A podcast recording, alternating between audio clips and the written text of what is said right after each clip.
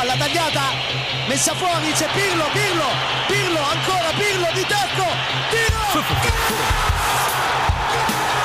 Una sassata del capitano! Mamma mia, una sassata del capitano questa volta non l'ha potuto! Serie Amore, der Italien Fußball Podcast mit Mario Rica und Mario Seuke.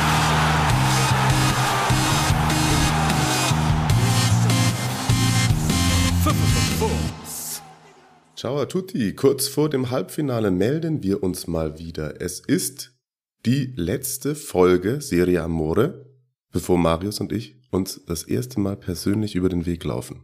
Ich will jetzt nichts, natürlich nichts jinxen, aber gegen Ende der Woche kommt Herr Seuke nach München den weiten Weg aus dem Norden runter nach Norditalien, um mit mir ein, zwei Kaltgetränke zu sich zu nehmen. Und ja, da wollten wir euch einfach mal dran teilhaben lassen, inwiefern wir euch dann an dem, was am kommenden Wochenende passiert, noch teilhaben lassen. Das schauen wir dann mal. Aber ich bin voller Vorfreude und schalte heute sozusagen einmal noch, nee, unbekannterweise ist natürlich nicht richtig, aber sozusagen im alten Modus schalte ich noch einmal hoch nach Hamburg. Moin Marius. Moin, moin. Und äh, ja, ich ich bin schon ganz nervös.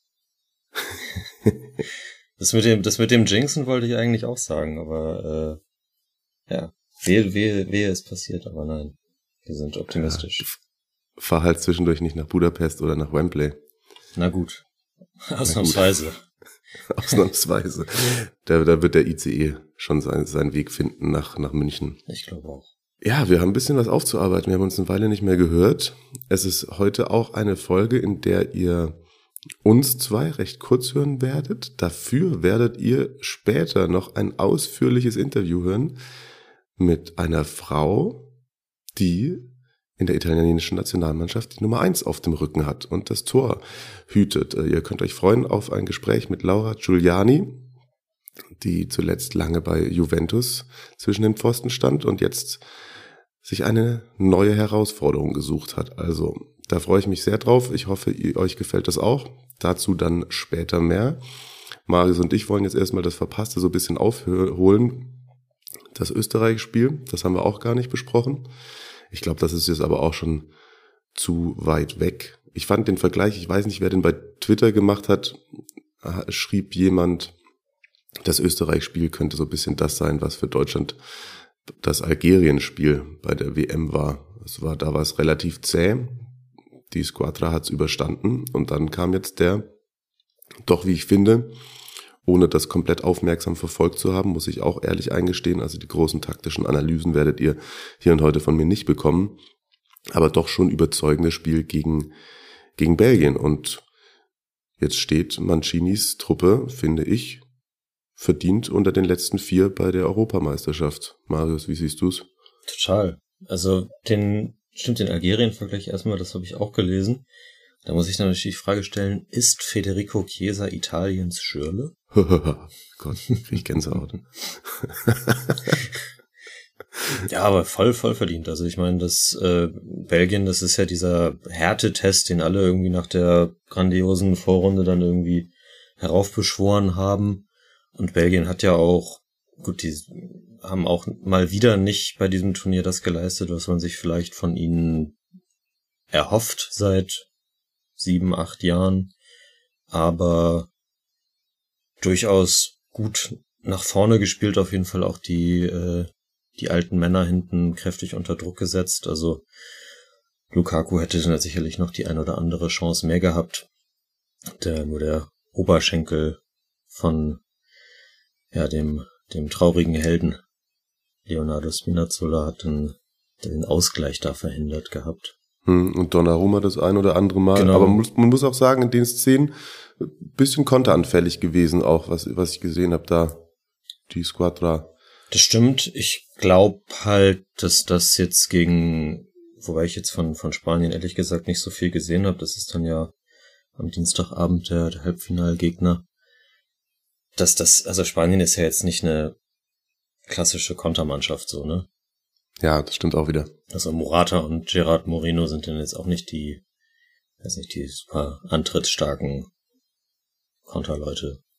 Ja, bin ich sehr gespannt drauf, kann ich nämlich auch schwer einschätzen, die Spanier irgendwie, die habe ich immer nur teils gesehen, klar, die haben auch in ihrer Vorrunde immer super viel Ballbesitz, viel Chancen liegen lassen, elf Meter verschossen, aber trotzdem bin ich gespannt, wie sich da dann das, ja, gerade so Bild ähm, abzeichnet, welche Mannschaft da dann eher das Zepter und die Ballkontrolle übernimmt. Das stimmt. Ich kann mir schon auch vorstellen, dass Mancini das erstmal ein bisschen abgibt und, und selber auf Umschaltmomente hofft. Genau. Muss ja natürlich hoffen, dass das jetzt, also, dass das dann irgendwie nicht in, einen Knick quasi in die, in die Selbstverständlichkeit der, der Mannschaft reinbringt, wenn man dann irgendwie halt das jetzt sozusagen schon bewährte System verändert und äh, mehr reagieren spielt, als, äh, als dann irgendwie die Marschroute vorzugeben. Aber ja, also Spanien hat ja auch, die haben ja auch drei Gegentore gegen Kroatien bekommen. Kroatien ist auch nicht die ja. super in, in Form Mannschaft auf jeden Fall bei diesem Turnier gewesen. Also ich denke, dass man sich da nicht irgendwie ja vor den vor den großen Spaniern verstecken muss. So, also es ist für mich die Favoritenrolle auf jeden Fall nicht klar verteilt. Nee. Ich, tatsächlich schlägt sie für mich sogar einen Tick eher in Richtung Italien aus. Ja. Hat ja auch, also Mancini hat ja auch nochmal nach dem, nach dem Belgien-Spiel gesagt, dass äh, sie haben sich nicht irgendwie ein Minimalziel gesetzt und ähm, so ungefähr, ja, jeder Gegner ist auf jeden Fall schlagbar und das, das sehe ich auch komplett genauso. Ist tatsächlich die Frage, wie groß der Verlust von Spinazzola dann ins Kontor schlägt. Ja. Ah ja, der tut mir wirklich sehr, sehr leid. Ja, Wahnsinn. Also für mich schon, also wenn er fit geblieben wäre und Italien den Pott geholt wäre, dann wäre er schon für mich ein Kandidat auf MVP des Turniers gewesen. Also das ist ja hm. Klar hat er bei der Roma auch schon gemacht in ähnlicher Art und Weise diese Saison, aber dann war die Roma natürlich selbst nicht so, nicht als Team so überragend. Das ähm, schon eine der, der ganz großen Positiverscheinungen auf jeden Fall und ja, jetzt, puh, ey, sieben Monate vielleicht raus. Hm. Richtig, richtig scheiße. Ja, und ich hatte das jetzt nie, aber das ist doch irgendwie, also Achilles-Szene ist für mich irgendwie bisschen wie Kreuzband auch. Also ich kann mir auch vorstellen, dass das irgendwie so eine Verletzung ist, die, die im Kopf schwer rauszubekommen ist. Bestimmt, ja. Also keine Ahnung, ich hatte, ich hatte das, ich hatte das auch nie, aber ich weiß nicht, bei, beim Fußballmanager früher war das neben Kreuzband auf jeden Fall immer das, was am längsten gedauert hat. ja. Und der Mourinho hat auch schon gesagt, also ist natürlich auch für ihn selbst jetzt dann schlecht, dass er ihn bei der Roma erstmal in der Hinrunde gar nicht mehr haben kann. Dann auch gesagt, ja, mit Emerson könnte ja dann auch ein erfahrener und guter Spieler einspringen, aber hat gesagt, also das, was halt Spinazzola jetzt dann abgerissen hat in den vergangenen Wochen, Monaten, ist, glaube ich, schwer in der Form zu ersetzen. Voll. Also Emerson hat, hat tatsächlich auch ähnliche Qualitäten. Der ist offensiv auf jeden Fall auch stark und kann marschieren und so. Technisch auch hervorragend ausgebildet, aber ja, der kommt halt allgemein mit ziemlich wenig Spielpraxis äh, in die EM. Bei Chelsea hat er ja nicht so viel gespielt. Und ja, er, er wird seine Sache sicherlich ordentlich machen, aber das, also man kann sich schwer vorstellen, dass es halt tatsächlich genauso auf, also dass er ihn auf dem Level 1 zu 1 ersetzen kann. Hm. Ja. Und dann kommt, geht's doch wieder drauf zurück. Also, das haben wir, glaube ich, auch schon mal angesprochen. Ich finde, eine Stärke der italienischen Nationalmannschaft ist schon so das Gemeinschaftsgefühl auf jeden Fall. Also das haben sie ja immer wieder betont und auch gesehen, auch ein Pessina, der danach nominiert worden ist, hat sich sowohl sportlich bewiesen, als auch, dass man gesehen hat, dass das wirklich eine Mannschaft ist, wo jeder jeden schätzt. Und dann müssen sie es wahrscheinlich auch gerade über das kompensieren, dass dann ein wichtiger Spieler raus ist und dass man dann über das, das Wir-Gefühl und den Teamgeist das auffängt. Das auf, das auf jeden Fall und das glaube ich, dass das auch absolut gegeben ist und ja, dass, dass, dass sowas natürlich auch immer das, äh, das Gemeinschaftsgefühl irgendwie noch mal einen Ticken stärken kann, so, ne? Also ich will da jetzt keine Vergleiche mit, mit Dänemark anstellen, das ist natürlich noch mal eine ganz andere Situation, aber, hm. aber trotzdem, also wie die, man hat ja auch dann das, dieses Video gesehen, wo sie quasi Espinazzola, nachdem sie auf der, auf der Heimreise sind, dann irgendwie anrufen und, und ihm da vorsingen und so. Das, äh, das schweißt sicherlich schon noch mal einen Ticken zusammen. Ja, definitiv. Und es war ansonsten auch das Spiel, hat man viele anderen guten Aspekte auch gesehen, die es gar nicht mal zwingend was mit dem Außenverteidiger zu tun haben. Also gutes Passtempo, sehr gute Passschärfe. Es war, das haben viele auch geschrieben, wahrscheinlich bislang das beste Spiel ähm, der Europameisterschaft. Und sie haben da diesen Härtetest bestanden mit Bravour. Klar, sie hatten dann auch natürlich mal, dann hat endlich mal der rechte Schlenzer eines Insignies funktioniert und da dann auch nochmal hat er genug Anlauf gehabt, hat immer mal wieder geübt, ne? Und jetzt hat er ihn in Perfektion seinen LR10, äh, LI, LI, LR. Aber wobei LR würde auch passen, oder? Mit FIFA, ich weiß es gerade nicht. Ich habe schon lange nicht mehr gezockt. Oh, ein anderer hat gezockt, ne? Stefan El Sharawi, das hattest du mir auch geschickt. genau. Um mal kurz den Bogen zu, zum Konsolenspielen ähm, zu schlagen. War, ähm, bei wem war er ähm, Konsole spielen? Ah, warte, ich, äh, ich, ich gucke schnell, ich habe dir das doch geschickt gestern. Ja, ähm, Alessio Cerci. Genau, ja, Ja. stimmt, gar nicht ein aktueller Mitspieler, nur ein ehemaliger. Ist er noch aktiv eigentlich? Nee, oder? Du fragst mich Sachen. Ja. Egal, auf jeden Fall, äh, genau, er war bei ihm FIFA zocken und hat dann draußen, äh, als er, ich weiß nicht, als er aus dem Fenster geguckt hat, dass er beim, beim Nachhausegehen sozusagen bemerkt, dass ein Autodieb an seinem Lamborghini zugange ist. Und den, dem hat er dann eine gegeben. Und jetzt, jetzt ist er selbst angezeigt worden. Von, von wem eigentlich? Von dem Dieb selbst? Gute Frage.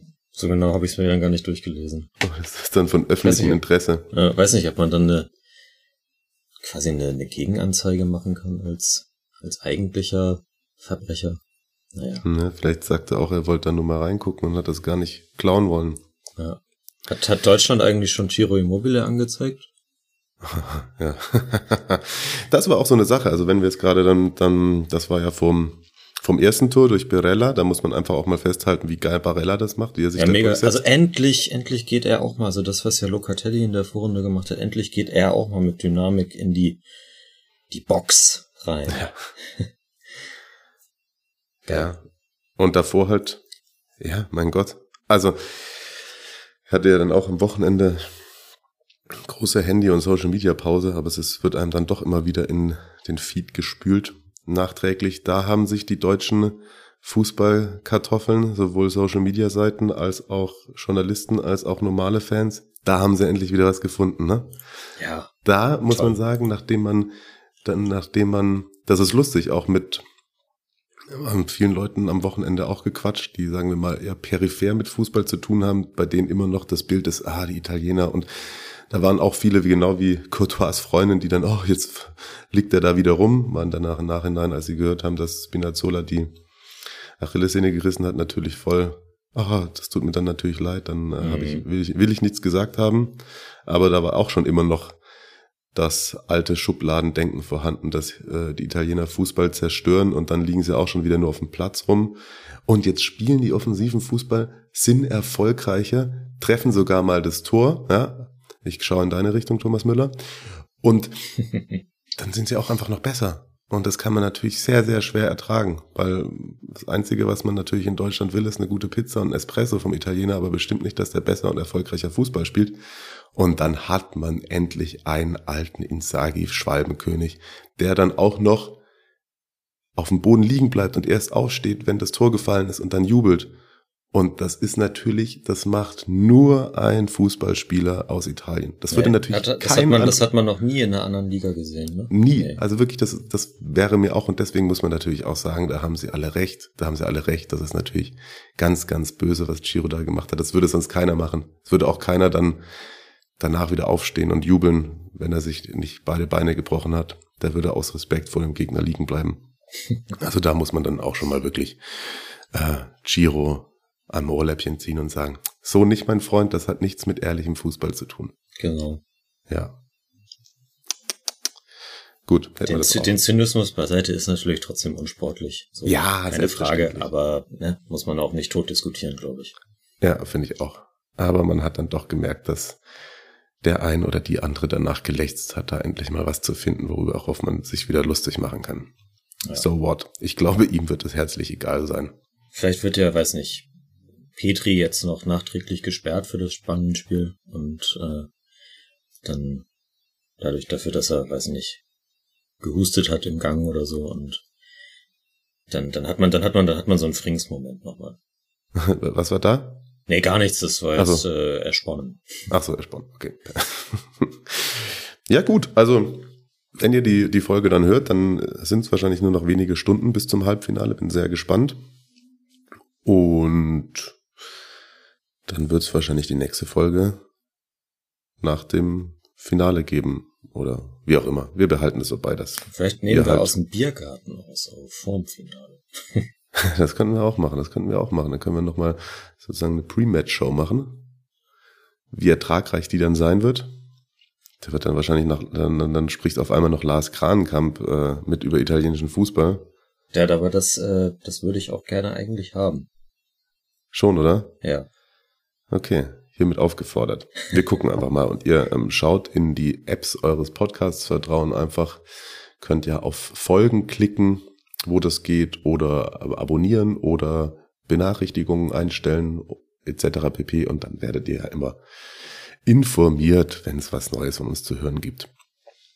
Dann lass uns ganz kurz noch, bevor ich dich in den Feierabend verabschiede und mit Laura Giuliani bisschen über ihr Fußballerinnen-Dasein spreche, noch mal weg vom Nationalmannschaftsfußball gehen, würde ich mal sagen. Es gab ja dann auch doch in der Serie A, Serie B einiges an Entwicklungen. Ich muss mir endlich angewöhnen, Serie B zu sagen, oder?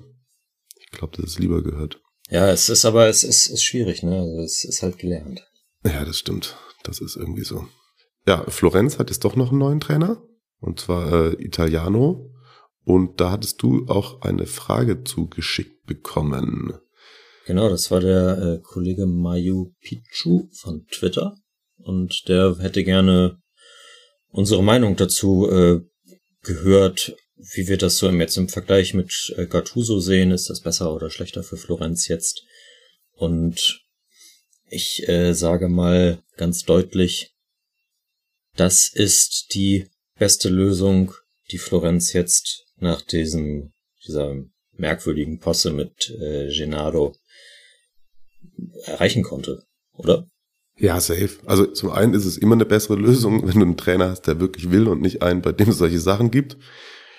Und ich glaube auch tatsächlich, dass Italiano bisschen variabler und wahrscheinlich langfristig, wenn man dann, das ist halt die Frage, dass ich, da, ich finde, da muss dann Florenz auch irgendwie bisschen Konstanz in die ganze Sache, auch mit Kader und Trainer etc. bringen. Ja. Glaube ich schon einer, der einen Verein jetzt erstmal weiter nach vorne bringen kann. Ich war zwar auch immer ein Verteidiger von Gattuso, aber ich glaube, ich sehe da Italiano mit einer Nasenspitze Vorsprung auf jeden Fall auf der Trainerbank, definitiv. Ja, ähm, wenn bin ich bei dir. Also super äh, Trainertalent auf jeden Fall. Ich habe ähm, Ende Ende vergangener Woche mit äh, Julian Schabot gesprochen oder Chabot, ähm, der ja unter ihm bei Spezia gespielt hat und der meinte auch äh, geiler Trainer, taktisch auf natürlich total hohem Niveau, ähm, super super emotional und auch wirklich wirklich gut in der Ansprache mit äh, mit jungen Spielern. Und ich glaube, dass das dem Kader von Florenz ähm, ja gut tun kann, auf jeden Fall. Wenn sie die Geduld haben. Das, äh, das ist ganz wichtig. Ja, safe. Gilt dann so ein bisschen auch für seinen Nachfolger bei Spezia, da ist jetzt dann Thiago Motta, den ich super schwer einschätzen kann als, als Trainer. Jetzt gerade aufgrund dessen, was dabei, da seiner Station bei Genoa vorgefallen ist, das kann man, glaube ich, irgendwie in jedes Trainerhandbuch für Leute, die nach Italien gehen wollen, reinschreiben. Vielleicht nicht am Anfang der Trainerkarriere zum CFC gehen, oder? Ja, ich meine, das, das, das war ja echt mit Ansage, dass er dann, ich meine, wie viele Spiele hat er gemacht? Äh, unter 20 auf jeden Fall. Ja. Ähm, ein paar Monate da am Start gewesen und das war so absolut vorhersehbar, dass er dann entlassen wird. Ich glaube, da hat er dann auch Balladini übernommen. Wie immer. Mhm. Äh, vom Ding her ist, ist Thiago Motta so von dem, wie er als Spieler war, ist das ja eigentlich so ein, so ein klassischer, wo man dann während der Karriere noch gesagt hat, der wird mal Trainer. Mhm, ja, ja. Weil er taktisch natürlich total intelligent ist, auch Führungsstärke hatte als, äh, als Spieler auf jeden Fall. So ein, so ein Lenker im Mittelfeld irgendwie, der aber auch mal dazwischen hauen kann. So das viel mehr geht eigentlich ja nicht für, für einen Trainer. So von den Grundvoraussetzungen her. Ja. Ja, jetzt muss man mal sehen. Also Spezia wird natürlich wieder ein Abstiegskandidat sein, je nachdem, was sie jetzt auf dem Mercato noch so machen. Ja, muss man hoffen, dass, dass er vielleicht auch die Chance bekommt, dass selbst wenn sie absteigen sollten, dass er dann das Projekt dann irgendwie weiterführen darf, vielleicht sogar. Hm, sehr spannend. Spannend finde ich tatsächlich auch Daversa bei Samp. Ja, also jetzt, jetzt sind wir, glaube ich, ähm, trainertechnisch in der Serie A haben jetzt alle, ne? Müsste, ja, wenn nicht noch was passiert. Er kommt mir ein bisschen zu schlecht weg wegen dieser Rückrunde. Also ich habe das bei Twitter auch schon geschrieben, da wäre wurde von einem Jahr noch ziemlich gefeiert, dadurch, dass er ein paar Mal irgendwie zweimal Klassenerhalt und dann so sukzessive auch Richtung Mittel, oberes Mittelfeld geführt hat. Und äh, auch seine Art, Fußball zu spielen, ist dann irgendwie ziemlich gelobt worden. Und dann kam natürlich jetzt diese absolut katastrophale Rückrunde mit dem, dem Schnitt, den nicht mal Michael Fronzek unterbieten kann. ähm, Was ist das für ein Vergleich? ja, ja äh, Bundesliga-Fans can relate auf jeden Fall jetzt. Ich glaube schon, dass, also das ist ja auch eine gute Mannschaft. So äh, klar, Ranieri kann so ein Kader dann auch äh, überperformen, um so im Fußball-Hipster-Slang zu bleiben. Aber ich glaube, dass da wäre da auch was sehr, sehr ordentliches draus machen kann. Bin mal gespannt, ob, ob hier Darmstadt dann äh, bleibt, ne? Mhm. Der kann dann schon auch so ein, so eine, so ein Kulusewski dann da machen. Und dann 15 Tore möglich, würde ich sagen. Ja. Ja, eh, also finde ich eine spannende Truppe. Wie gesagt, auch wahrscheinlich aufgrund so einem Historie, Erinnerungen, Erlebnisse mit Genua zusammen. Da habe ich immer große Lust, mir Sam-Spiele auch anzugucken. Das werde ich dann auch das ein oder andere Mal machen in der neuen Saison, definitiv. Du hast gesagt, in Sachen Trainer sind wir komplett. Wir sind noch nicht ganz komplett, was die Vereine angeht, ne? ja, es, ist, es steht immer noch nicht fest. Die Frage kam ja auch, auch von, vom Kollegen Mayu Pichu. Salernitana und äh, was da denn eigentlich los ist. Und mh, hm, vielleicht habt ihr es mitbekommen, dadurch, dass wir haben das ja auch quasi schon angekündigt, dass das ja noch nicht alles safe ist, denn äh, Claudio Lotito hat den Verein immer noch nicht verkauft. Und er dachte dann, weil er, weil er eben keinen 100% äh, äh, Käufer gefunden hat in der Zeit, die ihm der Verband, die FIGC, äh, gesetzt hat, dass er das ganz äh, geschickt macht und ähm, ein äh, italienisches äh, Unternehmen quasi als Treuhandgesellschaft beauftragt, den Kauf sozusagen an seiner Stadt abzuwickeln. Und dann hat die FEGC äh, letzte Woche gesagt, ne, das ist uns zu einfach. So, du willst, du willst doch trotzdem einfach irgendwie jetzt noch das Sagen haben, da wir, äh, wir wollen, dass du das hier alles regelkonform machst, so wie es sich gehört. Dann hat er eigentlich bis Samstag Zeit gehabt und tatsächlich ist jetzt der letzte Stand nur so, dass Salernitana mitgeteilt hat, dass sie dann jetzt wiederum die äh, Unterlagen, die angefordert wurden vom Verband, dass sie die abgeschickt haben. Und äh, darüber befunden wurde, stand unserer Aufnahme noch nicht.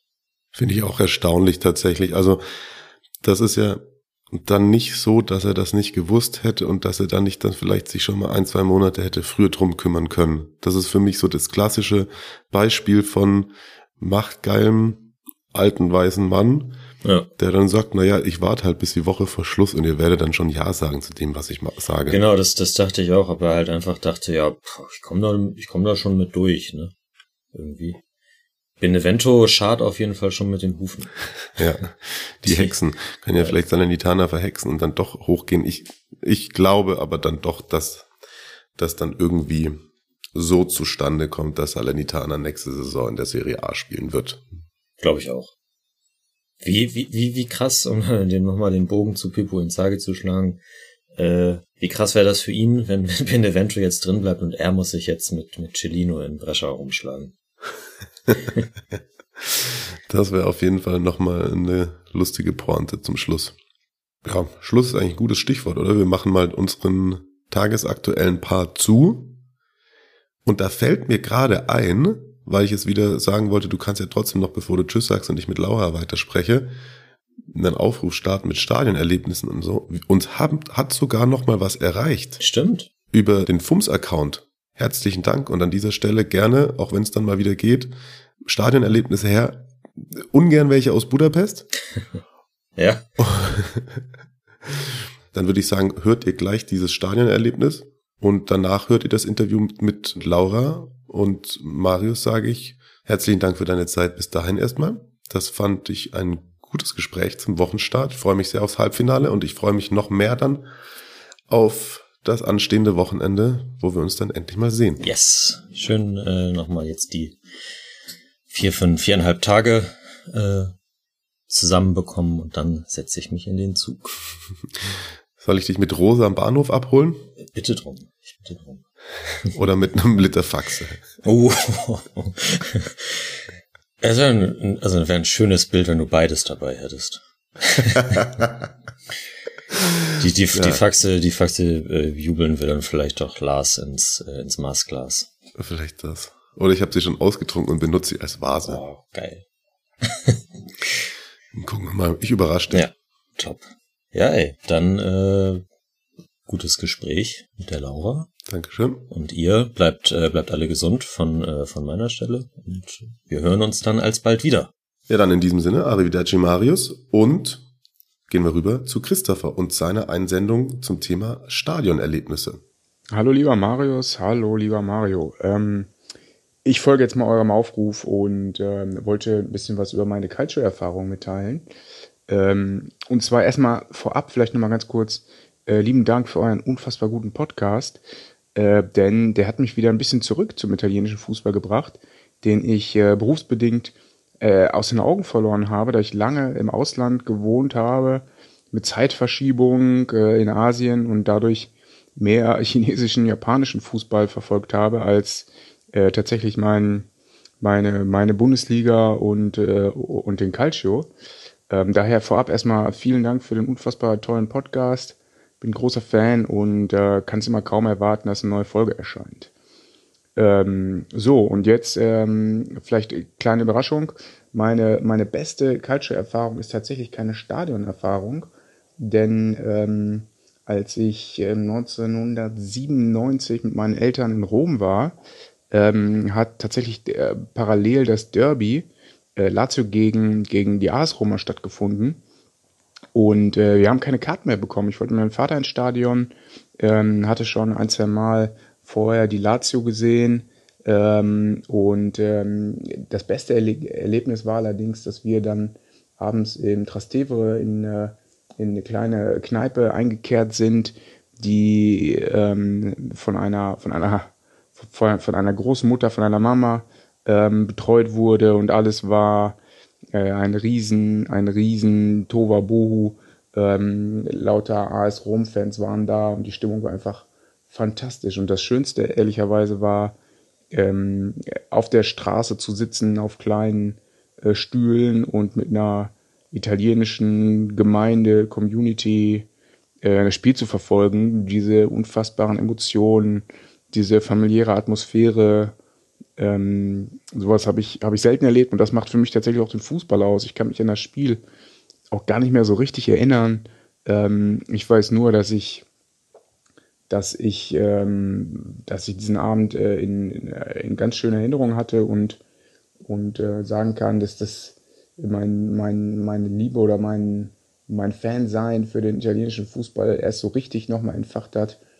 Ähm, ich habe vorher immer Juventus verfolgt, ähm, aufgrund meiner, meiner bis heute äh, Lieblingsspieler Alessandro Del Piero und, äh, und Zinedine Zidane, die, die, die ja sich mit Borussia Dortmund zu der Zeit wahnsinnig äh, tolle Duelle geliefert haben. Ähm, aber ja, wie gesagt, das schönste Erlebnis war für mich tatsächlich ein, ein lauer Sommerabend in einer kleinen italienischen Bar, betrieben von einer von einer Nonna, die uns äh, bekocht hat, die uns äh, wie ein Familienmitglied aufgenommen hat und wir da äh, ihre geliebte AS Roma ähm, schauen konnten. Ähm, eine fantastische Nacht. Und äh, ja, das macht für mich, das macht für mich die Serie A aus. In diesem Sinne, lieben Gruß, ähm, gehabt euch wohl und hoffentlich sieht man bald wieder ein bisschen mehr vom, vom Fußball. Bis dann. Ciao. Vielen, vielen Dank. Das ist eine super Geschichte, wie ich finde. Und das kann ich nachvollziehen. Das ist wirklich was Besonderes, in solchen Kreisen Fußball zu schauen. Das gibt's ja auch auf den Parkplätzen vor den Stadien. Das ist große Gastfreundschaft, große Leidenschaft, die Verbindung, Calcio, die das ausmacht. Vielen, vielen Dank, Christopher, auch für dein Lob und deine lieben Worte zu unserem Podcast. Schickt uns gerne, wie gesagt, mehr solche Sachen. Ihr dürft gerne oder sollt auf jeden Fall Teil dieses Podcasts sein, der Community. Das macht alles ganz, ganz großen Spaß und es macht mir noch größeren Spaß, jetzt endlich auch mal wieder eine weibliche Stimme hier zu hören und zwar die der Nationaltorhüterin Italiens, Laura Giuliani. So, und jetzt, wie versprochen, die Nationaltorhüterin Italiens, mir zumindest virtuell gegenüber sitzend, Laura Giuliani. Hi, schön, dass du dir die Zeit nimmst. Hallo, hallo alle. Ganz Italien im Fußballfieber, aktuell noch, oder im Eurofieber besser gesagt. Wo erwischen wir dich denn jetzt gerade? Hast du noch Urlaub oder schon wieder Vorbereitung und oder kannst du die Euro ganz entspannt genießen? Also ich kann die Euro schon ganz entspannt genießen, weil die Abend am Abend sind. Also äh, in der Tage, in der Tage machen wir schon äh, so Vorbereitungen und ich bin schon beim Training. Wie verbringt man sonst als äh, Fußballtorhüterin so seinen Urlaub? Also ein bisschen frei hattest du ja schon. Ihr seid Meister geworden, da wurde bestimmt auch ein bisschen gefeiert mit Juve. Und was machst du dann als erstes, wenn mal kein Fußball angesagt ist? Also Erst, erstmal äh, muss ich sagen, ich bin keine Urlaubtyp, wenn man so sagen kann. Also ich, äh, ich genieße immer meine Urlaub, um spazieren zu gehen, äh, ein bisschen auf den Bergen. Äh, ich will in der Natur bleiben, äh, damit ich auch von der Stadt weggehen kann. Und, und dann ein bisschen mehr hilft immer, ein bisschen die Ruhe zu finden, um die Saison am besten zu starten. Okay, ja. Ja, das geht, äh, ich glaube, dass es geht vielen so, im, die in diesem Bereich arbeiten. Das ist immer schon über die ganze Saison so viel, dann will man danach erstmal gar nichts mehr wissen. Ne? Genau. genau. Keine Zeit. Jetzt müssen wir vielleicht mal die Zuhörerinnen so ein bisschen, die dich vielleicht noch nicht ganz so gut kennen, mit ins Boot holen, weil wir führen das Interview ja auf Deutsch. Du hast auch mal in mhm. Deutschland mhm. gespielt, aber das ist nicht deine einzige Verbindung. Genau. Also meine, also meine Oma und Opa von Papa sind aus Deutschland und äh, ah. ja genau, also mein Papa ist in Südtirol geboren, deshalb äh, habe ich immer ein bisschen äh, Deutsch gehört, aber nicht gesprochen. Ähm, und dann, äh, als ich in Deutschland äh, also gegangen bin, äh, habe ich äh, Deutsch gelernt. Ah, okay. Und endlich könnte auch äh, mit meinen Ver, ähm, äh, Ver, Verwandten, äh, wie, wie sagt man, äh, mit meiner Tante und Onkel äh, auch ein bisschen kommunizieren, weil okay. damals könnten die kein Deutsch und ich konnte nur Italienisch, so das war ein bisschen schwer zu kommunizieren. Ja. Ich wollte dich gern fragen, wie du zum Fußball gekommen bist. Ich habe was in einem Interview gelesen, dass du gesagt hattest, deine Mutter hat mal erzählt, du hast von Anfang an immer nur mit Bällen gespielt und Puppen geworfen. Genau. Wann, wann, wann standest du das erste Mal im richtig auf dem Fußballplatz und was hat so dich, für dich die Faszination Fußball ausgemacht? Also ich habe, also ich habe mit äh, mit meinem äh, Schule, so in der Schule habe ich angefangen. Äh, ich habe äh, ich habe immer mit äh, mit den anderen äh, Kindern gespielt äh, und äh, ich hatte immer ich hatte immer wirklich Leidenschaft für für Fußball äh, und deshalb habe ich äh, meinen Papa gefragt, äh, ob ich äh, also einfach äh, probieren, so ein Probtraining machen könnte. Und also er hat gesagt, ja klar, warum nicht? Aber das sagen wir nicht zu, zu der Mama, ne? Ähm, so. ja, genau, am Anfang war er aber so. Dann äh, habe ich probiert, die haben gesehen, dass ich ein so ganz gut war, nicht richtig, so nicht wirklich am Laufen, sondern in, so im Tor. Und, okay. äh, und von, äh, von dem Moment äh, habe ich angefangen, im Tor zu stehen und äh, die Bälle zu, zu halten. Ähm, und dann äh, habe ich immer gesagt, äh, ich würde so, ich würde versuchen, ne, so mein Traum zu, zu verfolgen und äh, habe gesagt, okay, dann schauen wir mal, was, äh, was da rauskommt. Und äh, nach der ähm, Hochschule habe, habe gesagt, okay, jetzt äh, ist die richtige Zeit, äh, zu, so die professionell äh, zu werden, äh, zu versuchen. Und dann äh, habe ich Italien verlassen und äh, nach Deutschland gegangen. Äh, und von dort her hat alles gut gepasst. Das stimmt. Also ich habe das, das erste, was man findet, ist dann war wirklich dein erster Verein La Benvenuta. La Benvenuta, ja. Ja, ja, ja ist ja. auch lustig. Der erste Verein, herzlich willkommen dann auf Deutsch sozusagen. äh, ja, genau. Welcome. Da warst du dann 15, das war 2008, also zwei Jahre nach dem Weltmeistertitel Italiens in Deutschland. Hattest du zu dem Zeitpunkt oder hast du jetzt noch irgendwie wie Vorbilder, denen man nacheifert? Oder was hat dich besonders auch an der Position der Torhüterin dann fasziniert? Also am Anfang äh, war ich eigentlich äh, nur größer ne, denn, äh, als äh, den anderen Kindern. Also deshalb, äh, also die hatten keinen Torwart und die haben gesagt, okay, du bist eigentlich ganz gut, weil äh, ich wollte immer den Ball halten, festhalten. Mhm. Ähm, ich war, also ich war ganz böse, wenn ich den Ball nicht festhalten könnte.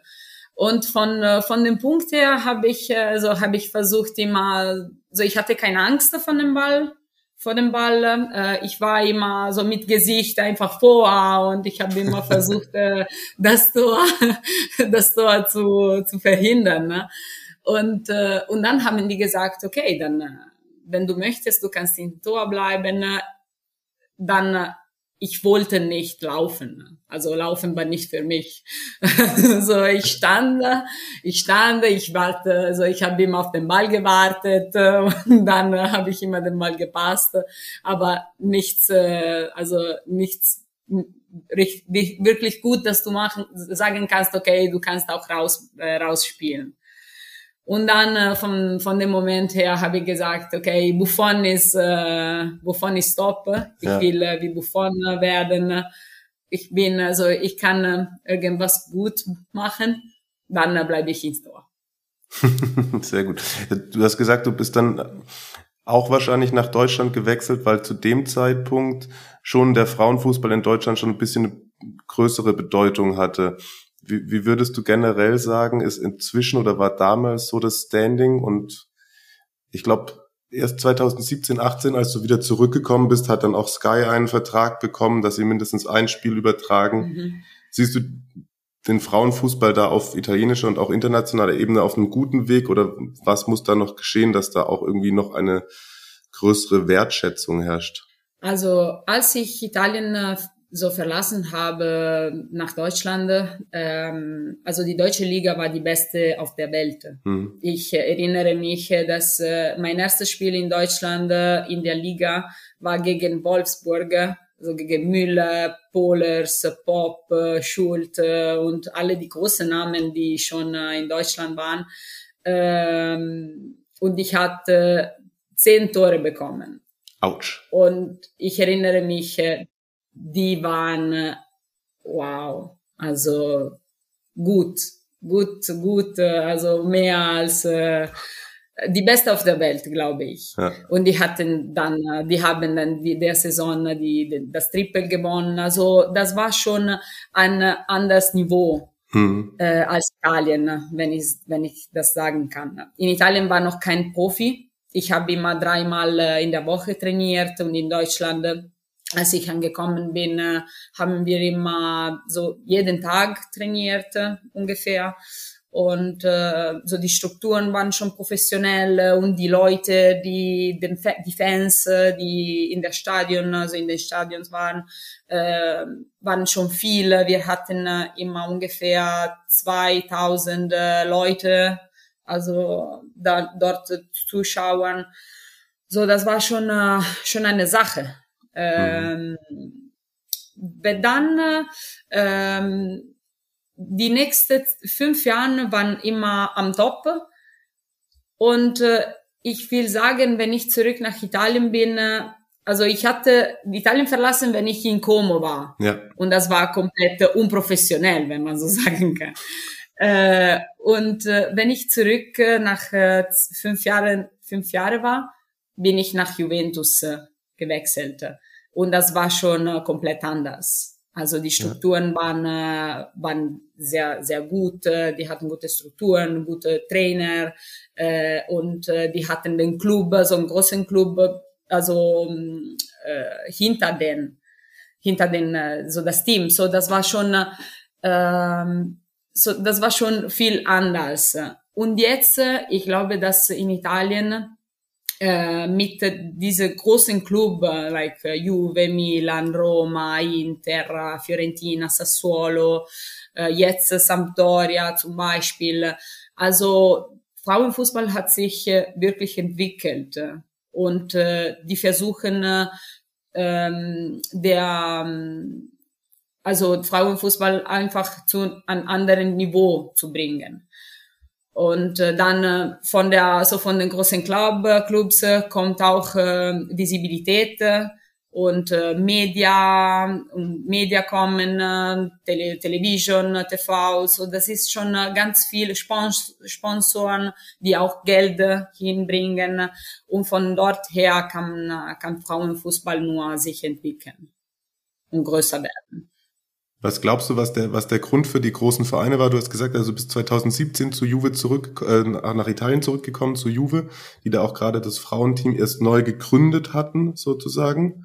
Also ein neues Projekt. Ja, genau. Was glaubst du, was der, der Moment war, wo die großen Vereine sich auch entschieden haben oder warum sie gedacht haben, das, das müssen wir jetzt auch machen und warum haben sie es davor nicht gemacht? Weil die, also Frauenfußball gibt es ja schon länger. Ich glaube, Ende der 60er, 70er gibt es auch die Liga in Italien.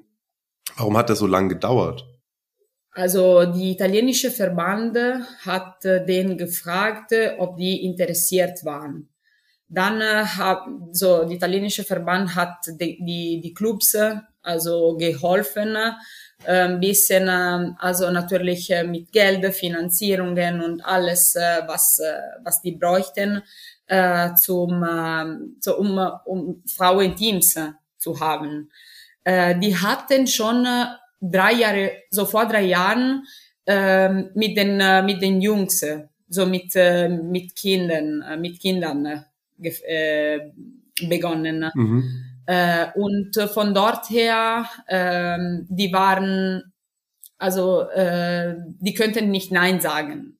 Also die, die mussten, die müssten äh, die die kleine so die kleine Teams haben, so die, die U6, U7 haben, damit äh, die die Kinder auch äh, wachsen, aufwachsen könnten mit professionellen Strukturen und professionellen Trainers.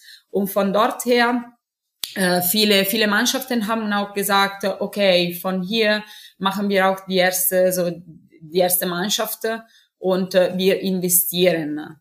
Juventus äh, als äh, also als, als großer Name hat, äh, hat das wirklich geholfen. Also die also Frauenfußball in Italien äh, hat, hat begonnen äh, zu sich zu entwickeln, wenn Juventus äh, reingekommen ist. Mhm. Wenn Juventus hat gesagt, okay, wir, wir machen die, die erste Mannschaft, dann hat begonnen, so alles äh, nach oben zu gehen. Mhm. Das hast du gesagt, in Deutschland waren es meistens so 2000 Fans, mal mehr. Wie, wie viele kommen bei euch in Italien so? Weil ihr spielt nicht im großen Männerstadion, oder? Nee, nee, nee, nee. Nee, nee, nicht immer. Also viele, viele, also zum Beispiel, wenn wir gegen Fiorentina gespielt haben, haben in äh, Allianz Stadion gespielt und wir hatten ungefähr also 40.000 äh, Zuschauer. Wow. Ähm, ja, äh, wir haben dann äh, in, in Oktober äh, letztes Jahr äh, in San Siro gespielt, aber leider war natürlich gesperrt, also das Stadion war, war zu. Ähm, und wir hatten nur 1000 Zuschauer. aber ich habe, also ich glaube, dass wir so mehr ungefähr das gleiche des, der Allianz Stadion, des Allianz Stadion äh, ungefähr zuschauen haben könnten. Ähm, und dann haben wir nochmal äh, in Allianz gegen Lyon gespielt, aber da war immer Corona. Das ist schon, ähm, also das stimmt nicht, wenn man so sagen kann. Also es ist schon ja. anders. Okay. Aber normalerweise in normaler, in normaler Stadion, so in, ähm, in Vinovo, wo wir äh, mit Juve immer gespielt haben, hatten immer ungefähr 1000, 2000 Leute. Okay, ich stelle mir das krass vor, wenn man in der einen Woche vor 2000 Leuten spielt und dann ist man auf einmal im großen Stadion und sind 40.000. Wie hast du, habt ihr da irgendwie dran gearbeitet? Das auch irgendwie, das macht ja mental bestimmt was mit einem. Also du hast auch Weltmeisterschaft gespielt, da waren natürlich auch ähm, viel mehr Zuschauer drin, aber diesen, diesen Unterschied, das ist ja bestimmt auch was, womit man erstmal umgehen muss. Ja, also ich trainiere, ich trainiere viel äh, unter den, äh, so den psychologische, psychologische, also äh, Seite, ne? Seite. Mhm. Men nicht, Mentalität ist anders, äh, aber Psychologie ist, äh, Sportpsychologie, äh, manchmal äh, hilft man auch, äh, um diese, diese Situation äh, zu, zu leben, genau. Ja. Also als Torwart ist, ähm, äh, ist important, ja. äh, zu, zu sagen, also mit, äh, so mit Kopf äh, immer klar zu sein äh, und äh, sich, sich äh, äh ruhig äh, zu, zu, zu bringen äh, mhm. und äh, ruhig zu bleiben. Äh, und man muss sich äh, auch kennen. Ja. Wenn man sich kennt, dann, dann äh, sagt auch, so weiß auch man, äh, wie die Situationen äh, zu verhindern. Mhm und äh, zu Face, wenn man so, so ich, ich erinnere mich. Ne? Ja. Aber, ähm, aber das ist, das ist ja wichtig. Das ist ja wichtig. Deshalb, äh, wenn man sich äh, in Front so ähm, in so mit äh, 40.000 äh, Leute äh, da vorne hat, also man muss immer sich kennen und sagen, okay, dann atmen, ja. atmen, und dann äh, mach vor. Clean Sheet. Also ja. wenn man, äh, wenn man äh, alles, wenn man mit Kopf frei ist, dann alles kann passieren und äh, man kann auch ruhig auf den Platz gehen. Ja, okay, ja, spannend. Aber es ist ja trotzdem auch so, als, als Torwart, Torhüterin, ist man ja schon auch immer so ein bisschen alleine. Aber trotzdem, ich erinnere mich an, an, die, an die WM, da habe ich zwei, drei Spiele von euch gesehen auf jeden Fall glaube, du bist schon auch eine, eine Torhüterin, die sehr viel Kommandos gibt und Einfluss auf die Mannschaft nimmt. War das, war das schon immer so? Ja, ich habe ich habe immer so gemacht und ich, ich trainiere auch so. Also im Training bin ich genauso, wie du mich auf dem Platz siehst. Ähm, ich, äh, ich versuche immer mit, äh, mit der Mannschaft und mit der äh, Defense zu kommunizieren. Mhm. Äh, ich sage immer, was äh, so die Position, äh, ich rede über die Position, äh, ob äh, äh oder vielleicht, wenn äh, irgendwas äh, Falsches äh, oder irgendwas äh, Dangerous äh, raus so kommen kann, dann äh, es ist äh, das muss von mir kommen, das Kommando zu sagen, hey, pass auf. Mhm also den, der Spieler, so die Spielerin, die, die Gegenspielerin kommt äh, aus äh, hinter, ne, kommt hinter dir mhm. oder oder oder was du machen musst. Zum Beispiel äh, Hintermann, bin da. Und das heißt, dass äh, also okay, die Gegenspielerin kommt kommt auch äh, kommt äh, aus äh, so hinter dir, mhm. aber du hast schon die Lösung. Ja. Also ich bin da, so du kannst mir dann, den Ball spielen und dann äh, ist alles okay. Ja. Und von von hier kommt äh, kommt äh, also auch ähm, ähm, äh, es, es ist wichtig äh, für für mich äh, zu zu zu, äh, zu verbinden mit mit der mit der mit der Verteidiger Ja. So, wenn wir in Verbindung sind, dann können, kann auch, kann ich auch keine so, äh, also keine Parade in, de, in das Spiel machen. Ja. Wenn, wenn die Kommunikation nicht perfekt ist, dann kommen Probleme. Mhm.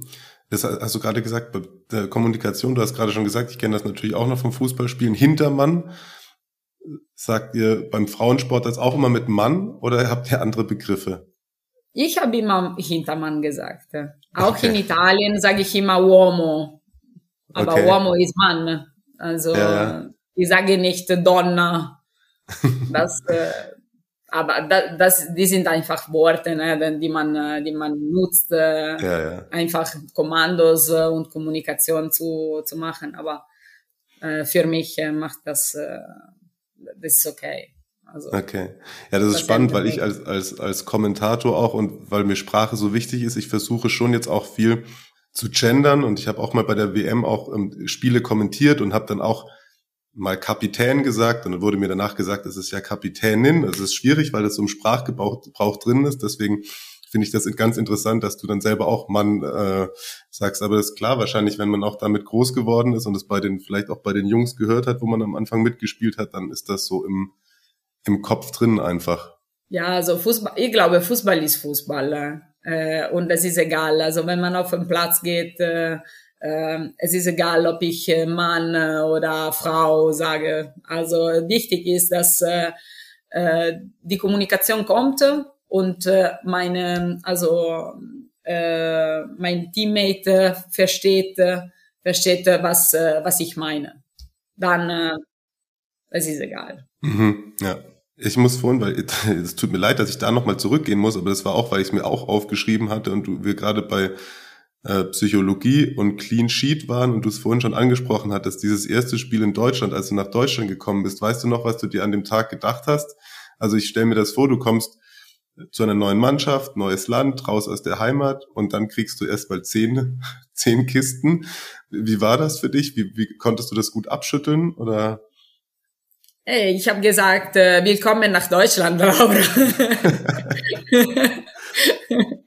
nee, so wirklich. Äh, ich habe gesagt, äh, wow. Also wenn wenn alle die Mannschaften äh, so stark sind, dann ich werde viel zu tun haben. Mhm. Also das war das war gut für mich. Das war vom, so von der Motivation her. Ne? Also war ich wirklich motiviert und ich hatte das Ziel so weniger als äh, ich hatte gesagt vier Tore pro Spiel äh, zu bekommen. Mhm. Also ich habe ich habe mich ähm, also ich habe mich äh, challenge und äh, ich habe gesagt äh, ich habe gesagt äh, okay von hierher kommt äh, und startet äh, mein Weg. Ja. Von hier startet alles und meine Adventur in Deutschland ich will das Beste von hier rauskommen und äh, diese zehn Tore haben wirklich, wirklich mich geholfen, äh, die Situation, äh, also die Situation klar zu haben und zu verstehen, wo ich war und äh, was ich machen sollte. Mhm. Und, äh, und dann habe ich gesagt, okay, wenn ich nicht mehr zehn Tore bekommen will, dann muss ich hart arbeiten. Und äh, von hart Arbeit kommen immer gute Sachen raus. Deshalb äh, das hat mich wirklich geholfen. Also bist dann auch mit, mit Gütersloh war das, dann, dann abgestiegen, zu Herford gegangen, 2014 aufgestiegen, aber auch direkt wieder, wieder abgestiegen. Bei, und bei Köln danach war ein Aufsteiger und auch wieder abgestiegen. Ich glaube, bei Freiburg hast du gar nicht so viel gespielt auf deiner letzten Station. Leider nicht. Da war auch, glaube ich, deutsche Nationaltorhüterin. Das war Laura Benkert dort und dann mhm. Äh, in äh, Januar habe ich mich äh, so stark verletzt am Knie und äh, ich wurde mhm. operiert äh, und ja, das war schon äh, mhm. nicht eine gute Saison für mich.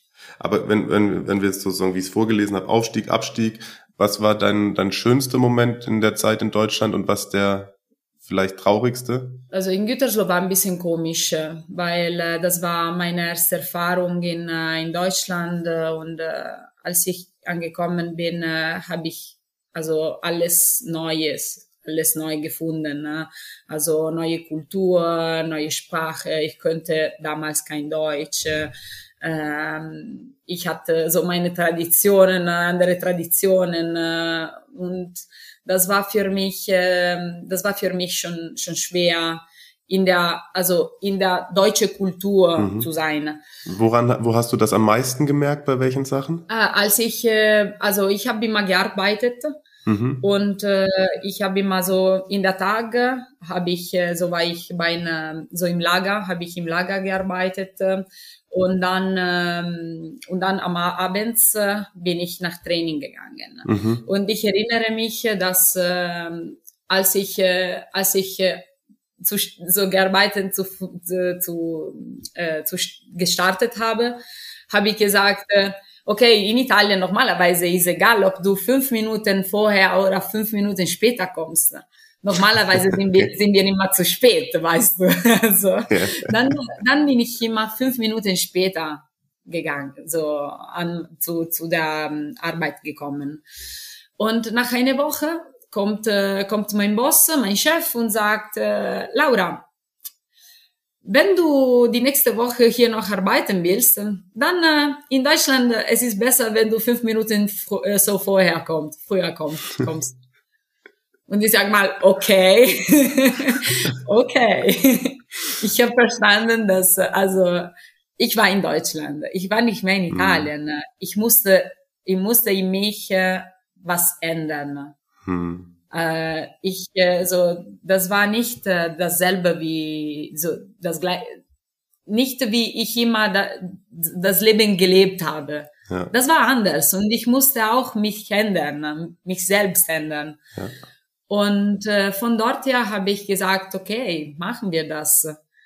Und, äh, und dann äh, bin ich dann, wenn ich nachher vorgegangen bin, äh, hatte ich schon eine andere Mentalität. Und äh, ich habe ich hab Freunde gefunden. Also meine beste Freundin ist jetzt noch äh, so Deutsche. Ja. Ähm, und, äh, und sie wohnt in Herford. Sozusagen, das, äh, das war, ich glaube, das beste Periode von meiner, so, von meiner Zeit in Deutschland, Deutschlandzeit. Mhm. In Köln, äh, in Köln war, also von, vom Fußball her sehr gut sehr, sehr gut, weil ich viel gespielt habe. Leider sind wir abgestiegen, aber wir haben äh, bis äh, so zum Ende gekämpft. Ähm, leider haben wir das nicht, also das hat nicht geholfen. Also das äh, leider, das war nicht genug. Mhm. Aber aber das war trotzdem äh, so vom Fußball her gut. Äh, und dann bin ich nach Freiburg gegangen nach Freiburg. Ähm, am Anfang habe ich gesagt, ich fühle mich gut, äh, ich muss, äh, so ich kann, äh, so hier kann gut spielen. Äh, die Mannschaft war super. Das war das erste, so das war die beste Freiburg, so das beste Freiburg ever. Mhm. Immer, glaube ich. Wir, also am Ende haben wir so den, den dritten Platz bekommen und das war, das war echt cool. Leider habe ich nicht gespielt, ich habe mich verletzt, aber von der Mannschaft her und von der Stadt und von den Freunden auch aus dem Fußball war echt super. Ja, das ist eine schöne Stadt.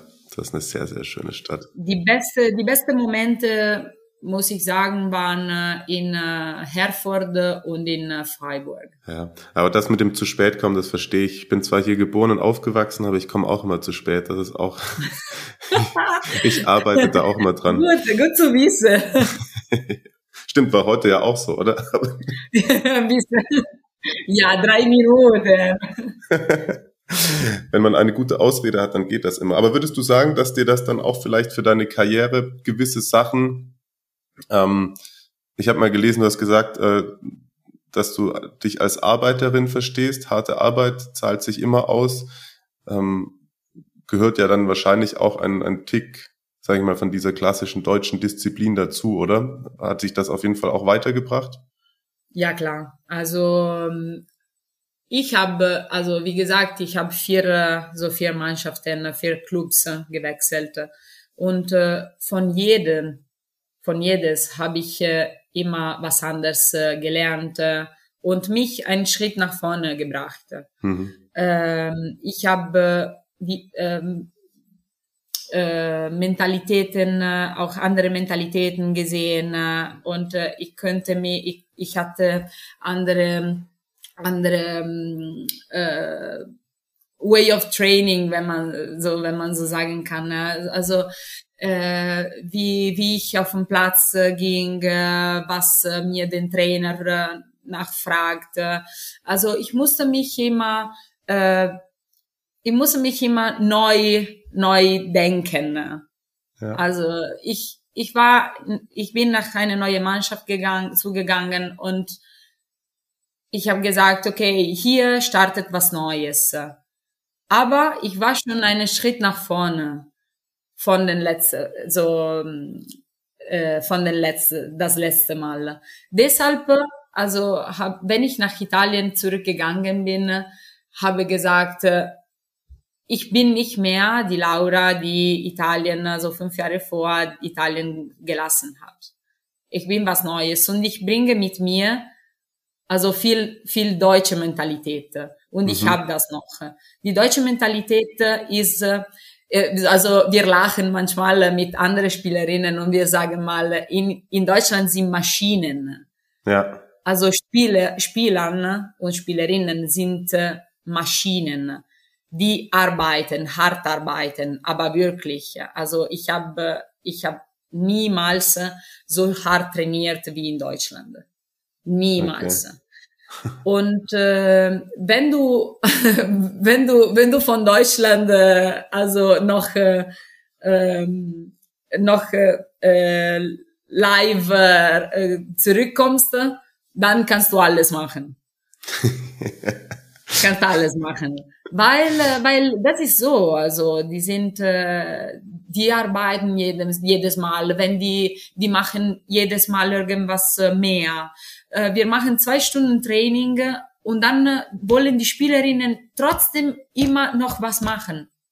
Ja. Wir gehen, also wir gehen im Fitnessraum, wir machen, also wir machen Kraft, wir machen äh, Upper Body, also Push-ups oder irgendwas zusammen aber die sind nie müde. Niemals.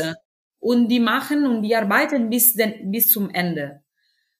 Auch in der Nationalmannschaft, auch in der Nationalmannschaft habe ich das, äh, habe ich das gesehen. Also wenn du nach Deutschland äh, spielst, dann weißt du, dass bis den letzte Minute konzentriert sein muss, weil äh, die sind nie tot. So niemand. Und die versuchen immer, immer zurückzukommen äh, und äh, obwohl die 10 zu 0 sind, äh, wollen die immer noch Tore schießen. Und äh, das ist, äh, so das ist, was ich von Deutschland mehr rausbekommen habe. Ich meine, viele von den, den ähm, Spielerinnen, glaube ich, mit denen du dann ab 2017 bei Juve gespielt hattest, die kanntest du auch schon äh, von der Nationalmannschaft. Eure Spielführerin, mit der ähm, hast du zusammengespielt, Gamma. Gab es den Moment, weil du selber gesagt hast, du warst nicht mehr die Laura, dass sie mal im Training gesagt haben, du bist so eine Deutsche geworden oder warum du, dass du auch mal vielleicht unzufrieden warst mit den anderen, weil sie zu faul waren oder so? Gab es sowas? Wie, wie meinst du? Also, dass vielleicht, weil du gesagt hast, du bist zurück nach Italien gekommen und in Deutschland hat man härter trainiert, dass du mal gesagt hast, heute, wir trainieren jetzt mal ein bisschen besser? Ja, also ich, äh, ich habe das äh, mehrere Mal gemacht.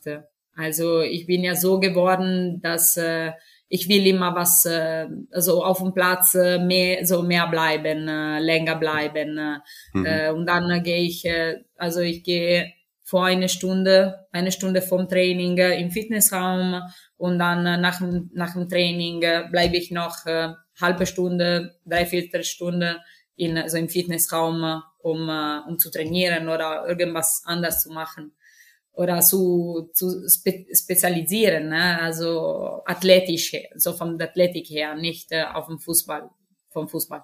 Ja. Und ähm, und äh, in Italien äh, am nicht jetzt, weil äh, das hat sich auch viel entwickelt äh, und äh, also die Training äh, Trainingszeiten äh, sind äh, immer besser geworden. Aber am Anfang war ich, äh, manchmal war ich dort und, und sagt man, warum machen wir das? Wir können mehr. Warum, warum ändern? Also sagen wir, stopp jetzt, wenn wir noch viel zu trainieren haben. Mhm. Und das war alles neu. Deshalb musste, also musste mal auch sich äh, kennen. Und das war schon viel, dass, äh, dass ich sag, gesagt habe, ich vermisse ein bisschen Deutschland. Aber dann, äh, okay. aber dann war alles gut. Kannst du dir vorstellen, auch mal später Trainerin zu werden und das weiterzugeben? Hm, das weiß ich nicht. Ich glaube, okay. so Trainer, Tra Trainer, Trainerin ist nicht für mich. Okay. Ich, äh, vielleicht äh, so Torwarttrainerin, aber für, äh, für Kinder. Okay, für Kinder dann. Okay. Ja. Zu viele, zu viele Köpfe. Ja. Zu, viel, zu viele. Ja, ich verstehe. Ja, okay. Du hast gesagt, dass es natürlich auch immer im, im gerade bei, bei in der Zeit, wahrscheinlich in deiner ersten Zeit bei Como noch, wenn du nur dreimal die Woche trainiert hast, das ist ja immer Fußball und Arbeiten zusammen. Wie hast du die Herausforderung gestemmt? Und ist, ist es richtig, dass du, dass du in der Bäckerei gearbeitet hast oder Bäckerin-Ausbildung gemacht hast? Äh, nicht Ausbildung, aber ich habe äh, so bei einer Bäckerei gearbeitet. In, äh, aber da muss man doch immer voll früh aufstehen. Genau ja, ich habe immer um äh, 4 Uhr angefangen und ähm, ja, ich habe bis äh, 12 Uhr gearbeitet äh, und dann äh, war ich äh, zu Hause, äh, ein bisschen schlafen und dann mhm. äh, weg zum Training. Und das war schon, äh, das war schon ein bisschen hart, weil äh, ja. also früh aufstehen, äh, so von vom Sport her ist nicht optimal. Aber ich wusste, dass äh, wenn ich mein Traum äh, also folgen wollte, dann äh, so wahr, wahr machen wollte, wenn man, mhm. das ist besser zu sagen, äh, musste, musste ich auch äh, so früh aufstehen und arbeiten. Äh, und das war alles äh, eine Seite von äh, den großen Puzzle, ne, dass man, äh, so dass ich, äh, dass ich für mich äh, sah. Okay. Also sozusagen, das war dann auch ganz ganz bewusst so früh arbeiten, dass du noch mehr Zeit für Fußball hast? Nee, also ich äh, damals äh, könnt, also ich ich habe nicht äh, so viel verdienen, dass ich äh, mit mit Fußball leben könnte. Mhm. Deshalb äh, habe ich äh, irgendwas gefunden, äh, das äh, das äh, das könnte mir helfen, arbeiten zu arbeiten und dann zu Fußball zu spielen. Ja, okay. Dann lass uns ein bisschen mal über deine, deine Zeit bei Juve quatschen. Bis zwei, ah, du hast schon gesagt, das war dann Januar 2017. War das eher, dass du gesagt hast, du willst wieder nach Italien oder haben sie dich gefragt, äh, wir wollen was Neues aufbauen, kommst du zu uns? Nee, äh, am Anfang äh, habe so ich hatte schon äh, eine Mannschaft, so nach Freiburg. Ich hatte schon, also ich hatte mich schon entschieden, dass ich Freiburg Freiburg verlassen wollte, mhm. weil ich brauchte dann äh, Fußball ähm, äh, äh, zu, Fußball zu spielen und äh, ich hatte so mit äh, mit Laura mit Laura Benkart äh, hatte ich äh, so ich hatte schon wenige Chancen äh, also in, in der Saison zu spielen deshalb habe ich gesagt okay ich, ich suche nach irgendwas anderes äh, ich hatte schon eine Mannschaft in Deutschland aber dann wenn ich äh, also bevor ich die Euro Euro 2017 gespielt habe, mhm. ähm, habe ich äh, so einen Call, äh, Ruf, äh, einen Anruf von, äh, von Juventus bekommen und die haben gesagt, äh, wir würden gerne dich nach Turin bringen. Und dann habe ich gesagt, äh, warum nicht? Ja, okay. Und dann, äh, ja klar, also das war, das war die richtige Zeit, äh, nach Italien zu gehen. Okay. Es war ja dann sehr erfolgreich. Ihr seid viermal Meister geworden, habt einmal den Pokal geholt, zweimal die Supercoppa. Genau. Oh, hallo.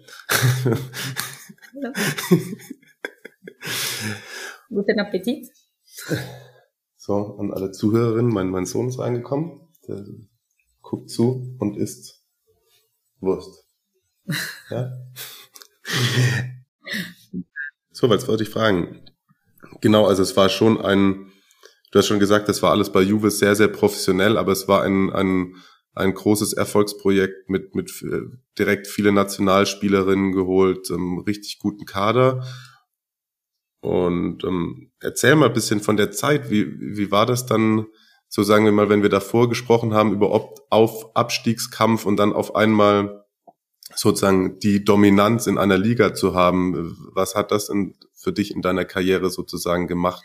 Äh, das war komplett anders. Also Juventus von der Mentalität her ist immer gewinnen. Also das Motto ist, äh, gewinnen ist, äh, was zählt. Mhm. Am Ende was zählt. Also wer gewinnt, äh, ist immer, also man erinnert sich äh, an wer gewinnt aber nicht äh, an Champions, äh, aber nicht an den zweiten. Ja. Deshalb, äh, wenn man History machen will, äh, dann äh, muss man gewinnen und Titel nach, nach Hause zu bringen. Wenn man, mhm. Das war nicht schwer für mich, weil ich habe immer, ge immer ge gedacht, dass ich muss immer meine, meine, meine way of of, of Work äh, weiterzubringen. Also ich bin so, dass äh, wenn ich äh, für Abstieg oder zu, für Gewinnen äh, arbeiten muss, es ist mir egal. Also ich gehe auf den Platz jeden Tag und äh, ich, ich arbeite. Ich trainiere am besten und äh, ich, ich versuche mich immer einen Schritt nach vorne zu bringen, jeden Tag. Es ist egal, äh, ob äh, für das erste Platz äh, oder für, da, für den letzten. Ähm, so in, in, in, in this way uh, kann ich, kann ich dann immer das Beste für mich, für mich rausholen und mich entwickeln. dann muss man auch, das, was ändert, ist äh, ist, was du im, im, im Spiel zu tun hast. Äh, zum Beispiel, wenn du für äh, Abstieg spielst, dann äh, für den Abstieg spielst, dann äh, muss man, äh, so weiß man, dass äh, viel zu tun, so im Spiel viel zu tun hat. Ja. Äh, dass du vielleicht viele Paraden machen musst äh, und äh, immer, es ist auch also eigentlich äh, äh, einfach äh, konzentriert zu bleiben, weil du immer was zu tun hast. Wenn du dann äh, zu gewinnen spielst, dann äh, das ändert, weil äh, wahrscheinlich wirst du für 90, 80 Minuten nichts zu tun haben. Du, du musst einfach nur kommunizieren und sagen, was, ähm, so was du siehst aber was äh, schwer ist, äh, ist immer konzentriert zu bleiben äh, und im Spiel zu bleiben. wenn die Konzentration nicht, nicht perfekt ist, dann, das kann auch passieren, dass du bekommst ein Shot, ein Shot und du musst das halten. Und wenn das in Tor geht, vielleicht verlierst du 1 zu 0 und du bist äh, hinter den, äh, den ersten für drei Punkte. Ja. So drei Punkte äh, äh, so hinter den, den, so das erste Platz. Das ist was ändert. Aber das ändert auf den Table, die Tabelle, mhm. aber das ändert nichts von der Person her. Ja, ich verstehe. Spannend, aber auf jeden Fall. In der Zeit hast du dann, würde ich mal sagen, auch den größten Erfolg mit der Nationalmannschaft gehabt. Bei der WM seid ihr bis ins Viertelfinale gekommen. Ähm, das hat jetzt noch nicht gereicht, um sich jetzt für Olympia zu qualifizieren. Aber wie, wie siehst du da die Entwicklung von der italienischen Frauennationalmannschaft? Hast du da, was, was habt ihr noch vor? Wo wollt ihr hin? Was glaubst du ist realistisch? Ja, wir, äh, wir wollen das Beste von der Situation rauskommen. Immer. Also wir sind äh, eine starke Mannschaft. Wir haben uns technisch und taktisch äh, sehr entwickelt. Äh, auch von der Mentalität her, aber ich glaube meistens von der Mentalität her sind wir äh, so sind wir weitergekommen. Äh, wir haben viel äh, über die Gruppe so die die Gruppe gearbeitet und wir so wir gehen auf den Platz und wir spielen für den anderen. Also wir spielen nicht für für uns selbst, aber wir spielen für die Mannschaft. Äh, und deshalb, äh, obwohl wir auch schwere Momente gelobt, so, äh, gelebt haben, oder und dann sind wir immer weitergekommen und wir haben immer eine Lösung gefunden, um, ähm, um das Spiel also zu uns zu bringen. Ähm, ich, also mit der Nationalmannschaft haben wir begonnen, zu, uns zu entwickeln, wenn, wie gesagt, die großen Clubs ähm, so in Frauenfußball gekommen sind. Und wir haben auch begonnen, in eine spezifische äh, Weg zu, zu trainieren. Mhm. Zu trainieren.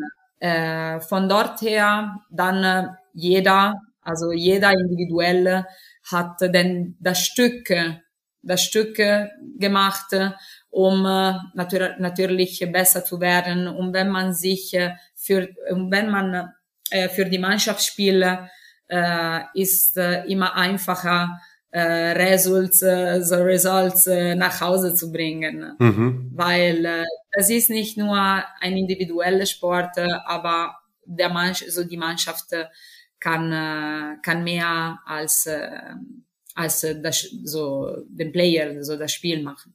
Wir haben uns jetzt für die Europameisterschaft äh, nächstes Jahr in, in England äh, qualifiziert und äh, wir werden natürlich äh, versuchen, die Gruppe zu weiterzugehen äh, und dann äh, mal schauen, was da rauskommt.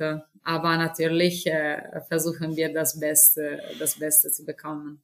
Das hat man auch oft, ich erlebe das noch bei, bei vielen Freunden in, in Deutschland, ist immer noch das alte, alte Bild von Catenaccio. Die, äh, die Herrennationalmannschaft, es ist immer so, ja, die liegen nur auf dem Boden rum, die verteidigen, aber jetzt zum Beispiel bei den, bei den Herren unter Mancini ist es die beste Mannschaft, lässt sich am schönsten anschauen jetzt bei, auch bei der Europameisterschaft.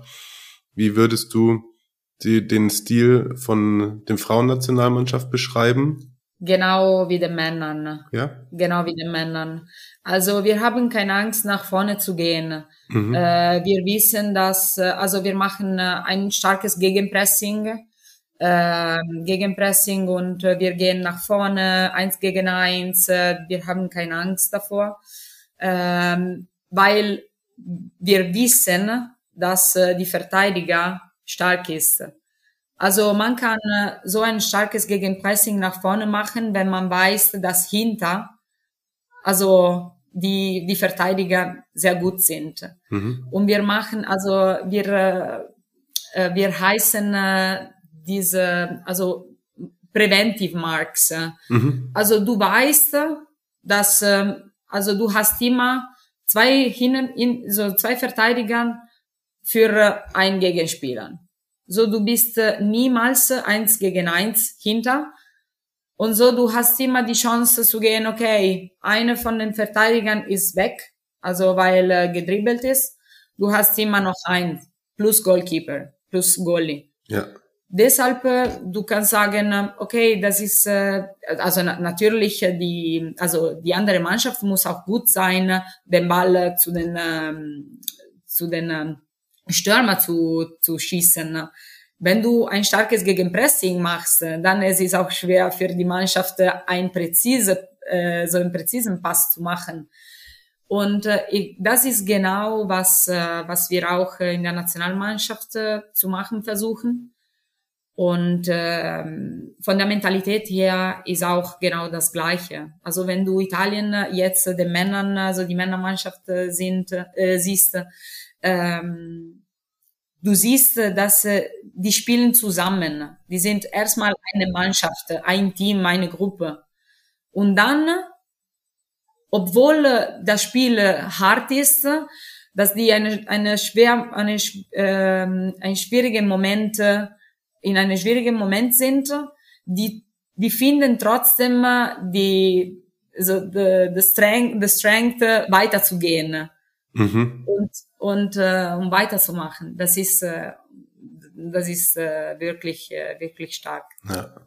Hast du was, was dir besonders gut gefallen hat jetzt in den letzten Wochen? Ein Spieler oder irgendwas, welches, also ich fand das Belgien-Spiel extrem stark. Sì. Ich bin, ich bin großer Insigne-Fan. Hast du einen Lieblingsspieler aus der Nationalmannschaft? Äh, Insigne ist, äh, ist wirklich, äh, ist geil. Also äh, technisch, so technisch äh, super. Und ähm, er, er versuchte, also er macht immer das Gleiche, aber du, du kannst das nicht vorsehen. Ja. Also er macht das so gut, dass du kannst nichts machen. Einfach, einfach schauen. ja. Du kannst nichts machen. Und dann, weil Donnarumma ist, äh, was kannst du sagen? Also Donnarumma ist äh, top und und und die Mannschaft ist einfach äh, ist einfach gut. Ich, ich glaube, dass wir gegen Austria, Austria, Austrien. Mhm. Wir waren ein bisschen, also wir hatten Glück. Mhm. Zu passiv auch, oder? Äh, passiv, äh, aber und wir haben nicht gut gespielt. Äh, wir, äh, wir haben viele Pässe nicht gut gemacht und ähm, da hatte ich äh, ein bisschen, ein bisschen das Gefühl, dass äh, irgendwas äh, problematisch äh, passieren könnte. Mhm. Aber Gott sei Dank ist nichts, passi ist nichts passiert. Aber da hatte ich Angst. Da habe ich gesagt, mh, hm, vielleicht äh, das, das geht nicht gut. Aber dann, äh, wenn wir gegen Austria gewonnen haben, dann äh, war ich okay. Ja. Alles war. Also glaubst du auch jetzt äh, Pokal? Hm, das weiß ich nicht. also äh, sie Spanien, äh, Spanien ist stark und äh, auch äh, Dänemark ist super und ich glaube, dass äh, was äh, für ihn, so für Eriksen passiert ist, ist äh, es ist auch eine Motivation äh, mehr für den, äh, um äh, um zum Ende zu spielen und äh, den Titel zu gewinnen. Ja. England äh, ist England ist eine gute Mannschaft, sehr jung, sehr jung und die haben auch keine Angst nach vorne zu spielen äh, Fantasie, ne? die, die haben Fantasie, die sind kreativ, äh, äh, technisch äh, wirklich stark. Und das Finale ist in Wembley. So, ja. das ist auch äh, eine Motivation, das ist auch eine große Sache für den, nach so in Wembley zu, zu, zu kommen. Also, das ist schon, äh, schon gespannt. Ja, wird, wird sehr, sehr spannend auf jeden Fall. Was auch spannend wird, ist, äh, was du denn dann machst, weil wir haben gerade vorhin drüber geredet, du bist jetzt viermal Meister geworden, hast alles erreicht, aber du hast auch schon angekündigt, dass du, du machst nicht bei Juve weiter. Warum denn eigentlich nicht? Äh, nach vier Jahren glaube ich, dass äh, ich, also ich hatte das Gefühl, dass äh, irgendwas ändern musste. Mhm. Äh, wie gesagt, wie vorher gesagt, äh, ich brauche immer neue Herausforderungen. Ich will mich immer einen Schritt nach vorne zu bringen. Äh, und deshalb äh, sowas zu machen, äh, so, um so, sowas zu machen, muss man äh, auch äh, vom Comfortzone rauskommen. Mhm. Äh, und ich glaube, dass äh, jetzt äh, die, so der richtige Moment äh, ist, äh, um äh, diese Entscheidung zu treffen um und äh, irgendwas Neues äh, zu, zu leben. Ja, ich meine, es waren davor, glaube ich, vier Vereine in vier Jahren und jetzt ein Verein vier Jahre. Genau. War schon relativ lang für deine Verhältnisse dann. Genau, deshalb, äh, deshalb habe ich mich entschieden, äh, also zu wechseln und äh, natürlich äh, war für mich ein großen Schritt, äh, ein großen Schritt, äh, also in, äh, für Juventus zu spielen und äh, die Erfahrung und äh, die Titel, ne, die, die ich nach Hause so gekriegt habe, ja, also die werden immer, also immer mit mir bleiben. Mhm. Viele Momente, viele Momente, viele Leute, die ich äh, kennengelernt äh, habe. Aber Fußballkarriere ist so und man muss immer bereit sein, äh, um zu wechseln und irgendwas Neues zu, zu face. Wie sagt man auf Deutsch zu face? Sich mit was Neuem auseinanderzusetzen? Zu setzen. Oder sich etwas, ja, sich mit was auseinanderzusetzen oder sich etwas in, einer neuen Herausforderung stellen. Herausforderung, genau, genau, genau. Und, äh, und dann, äh, das ist, was ich bin und ich weiß nicht, wie lange ich denn äh, spielen werde. Deshalb äh, will ich äh, von, äh, von dem Fußball äh, his Experience äh, auch das Beste, das Beste raus, äh, rausnehmen. Deshalb, äh, deshalb äh, muss man auch äh, manchmal äh, ein bisschen traurig sein, äh, aber an sich äh, gucken, äh, gucken und äh, einfach weitermachen. Also war schon auch eine schwere Entscheidung, oder? Wenn du sagst, bisschen traurig sein.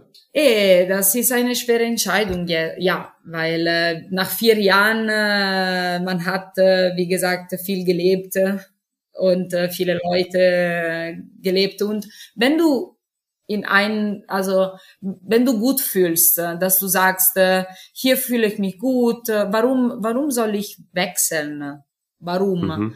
Aber dann, also inside, so in, in dich fühlst du, dass du brauchst irgendwas anderes. Aber also dein Kopf sagt, nee, bleib hier, weil also das, das ist dein Comfortzone. Du hast eine Wohnung, du hast, du musst nicht äh, so keinen Umzug machen. Warum? Also du hast alles, gute Strukturen, du, du hast vier Titel gewonnen. Warum? Mhm. Aber dann dein Herz sagt, äh, wenn du, wenn du was Neues, also wenn du brauchst irgendwas anderes, wechseln, geh, äh, neue, neue Erfahrungen, äh, neue Leute, äh, neue Ziele. Es ist immer gut und äh, eine gute Motivation, neue Ziele zu haben. Was ist denn dein größtes Ziel oder wo siehst du, äh, wo, wo hast du eine Sache, die du noch unbedingt schaffen willst? Champions League gewinnen. Champions League gewinnen? Genau. Oh ja, die läuft dann auch bei, bei uns. Genau. Wenn du eine Champions League Mannschaft dir aussuchst. Aber das wird wahrscheinlich der Fall sein. Aber Champions League, ja. Ja, das ist auch cool. Das finde ich tatsächlich, dann, dann, man kann alle Spiele auch auf YouTube angucken. Also wenn ihr das jetzt hier hört, nächstes Jahr YouTube und der Zone, äh, könnt ihr äh, Laura durch die Gegend fliegen sehen. Aber ich wollte eigentlich auf was anderes aus. Ich habe gelesen, das war glaube ich 2017, hat, hat dich Wojciech Szczesny interviewt, als du nach, nach Juve gekommen bist. Ja. Und dann hast du gesagt, du willst mal ähm, den Hügüter äh, Parade machen. Ah, ich muss das noch probieren. Ja. wenn ich, also wenn, äh, wenn den äh, Interview gemacht habe, dann am Ende hat, ähm, also Juventus hat mir gesagt, äh, du wirst das nicht machen, oder? Ja. Ja, warum nicht? Im Training so ein bisschen Spaß zu haben. Nee, vielleicht ist es besser nicht zu, das nicht ja. zu machen. Also, okay. Ja. Also ich will keine Vertraglösung. nee, aber ich, ich, ich muss das noch, noch probieren.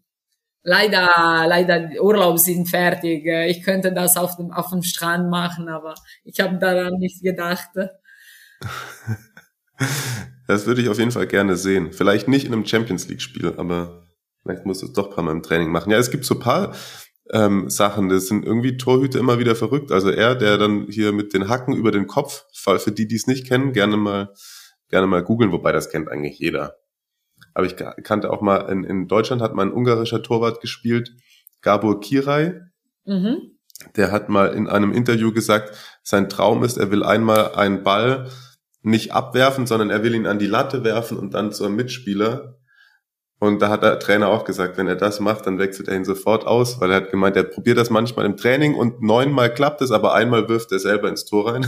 Kann nicht sein. Warum kommt ihr TorhüterInnen immer auf solche Ideen? Wo kommt das her? Gute Frage. das ist eine gute Frage, das weiß ich nicht. Also ich habe das gesehen ich habe also ich habe Gita gesehen, äh, also um um sowas zu machen. Aber selber, also ich selber könnte sowas niemals denken. Hm. Niemals.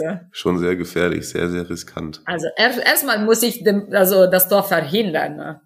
Ja. Also nicht mich selbst also ein Tor schießen. So, Keine Ahnung. Hattest du eigentlich, das habe ich gar nicht gefragt, hattest du in, ähm, als, als Kind oder hast du einen Lieblingsverein? Oder ähm, weil du vorhin auch gesagt hast, oft Stadien, in denen ihr es gespielt habt, waren ganz leer. Bist du früher irgendwo ins Stadion gegangen, so richtig äh, Tifosa oder sagt, man Tifosa auf Italienisch dann? Als Tifosa. Mhm. Nee, eigentlich nicht. Also mein, mein Opa hat immer, so war für Juventus, mhm. äh, war Juventus-Fan, aber also ich habe immer gesagt, äh, also Juventus war meine Lieblingsmannschaft, äh, als ich jung war und ich äh, mit äh, meinem Opa, mein Opa, also einfach äh, am, am Spielen, you know, also weißt du, so gegangen bin. Mhm. Aber ich wollte immer Buffon sein oder Del Piero.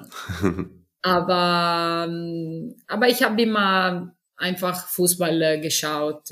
Also ich habe immer gesagt, ich bin Fußballfan.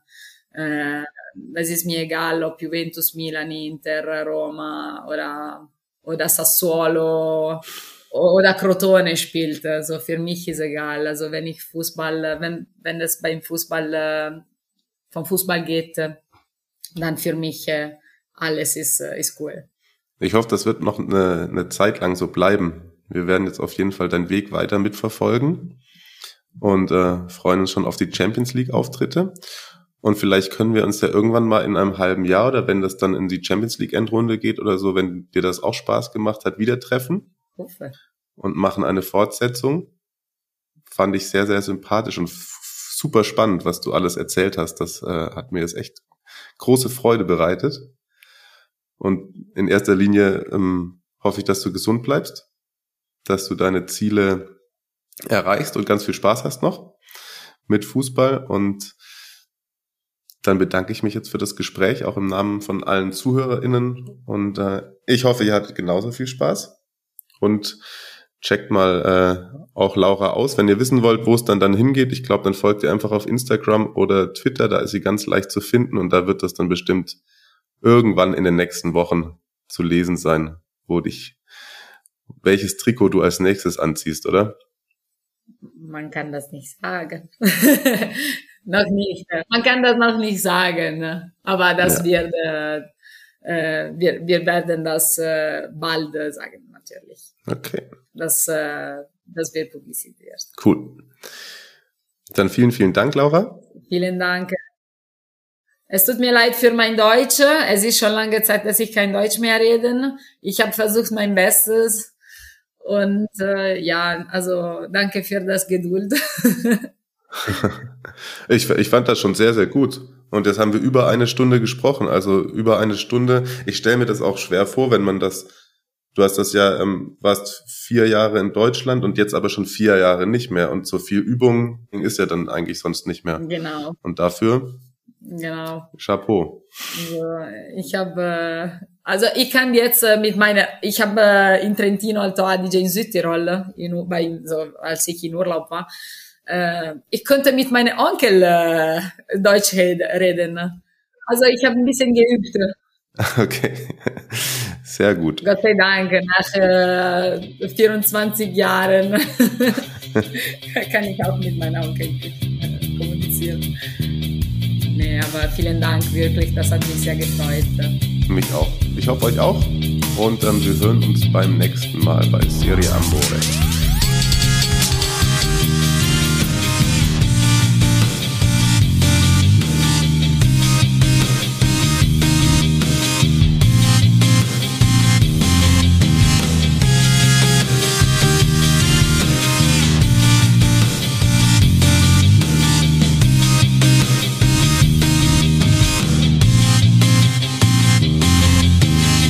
performs.